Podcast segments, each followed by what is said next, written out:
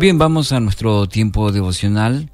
La palabra nos dice en este día, más engañoso que todo es el corazón, y sin remedio, ¿quién lo comprenderá?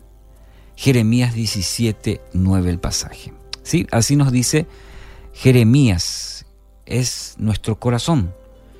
Posee una hermosa fachada que realmente esconde un mundo de mentiras, de motivaciones disfrazadas, muchas veces malvadas, con egoísmo desenfrenado. Y frente a cada una de las complejas situaciones que atravesamos en la vida, solemos consultar a nuestro corazón. Y el mensaje que nos da el corazón es infalible. Nosotros siempre somos inocentes y hemos actuado con la mejor de las intenciones. Los equivocados son los demás, ¿no es cierto? Siempre pensamos así. Cuando somos guiados por, siempre por nuestro corazón, entonces mayormente el mensaje será siempre el mismo. El problema o los equivocados son los demás. Y cuanto más examinamos la evidencia que nos ofrece el corazón, ahí estamos más convencidos de que nuestra perspectiva es 100% confiable. Amigos, el Señor en cambio es contundente cuando habla de los males del corazón. No tienen remedio. No importa cuán astutos o sinceros seamos, no podremos nunca desenmascarar los sutiles engaños que nos susurra al oído el corazón. Ahora, eh, no obstante, deja abierta una puerta de esperanza. Dice, yo el Señor escudriño el corazón Pruebo los pensamientos para dar a cada uno según sus caminos, según el fruto de sus obras, dice en el versículo 10. Nuestro Dios es el único que conoce las verdades, o mejor dicho, las verdaderas motivaciones que se esconden detrás de nuestras piadosas palabras y nobles acciones. Sí, ante Él está, está todo descubierto y Él conoce aún las intenciones, dice su palabra, ¿no es cierto?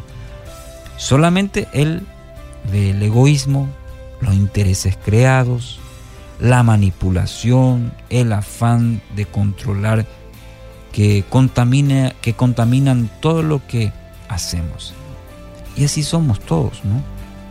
Por eso está esta palabra, por eso Jeremías es bastante contundente en este versículo. El profeta Jeremías nos dice que es maldito el hombre que cree las mentiras de su propio corazón es bastante claro, fuerte, ¿no es cierto? Las palabras del profeta. Necesitamos entonces silenciar el clamor de esa multitud de voces interiores que tenemos vos y yo e invitar al Señor a que nos examine. Esto es para valientes, ¿sí? Para reconocer que muchas veces en mi corazón, las motivaciones en mi corazón no son realmente buenos y que necesito eh, equilibrar que necesito presentarle al Señor. Y esto es para valientes, pues seguramente Él sacará a la luz aspectos eh, realmente desagradables de nuestra humanidad. Si en lugar de argumentar nos atrevemos a humillarnos y a reconocer lo que realmente somos, les habremos dado un gran golpe a las ataduras que inevitablemente producen el pecado. Y usted es un valiente y necesitamos hacer ese ejercicio.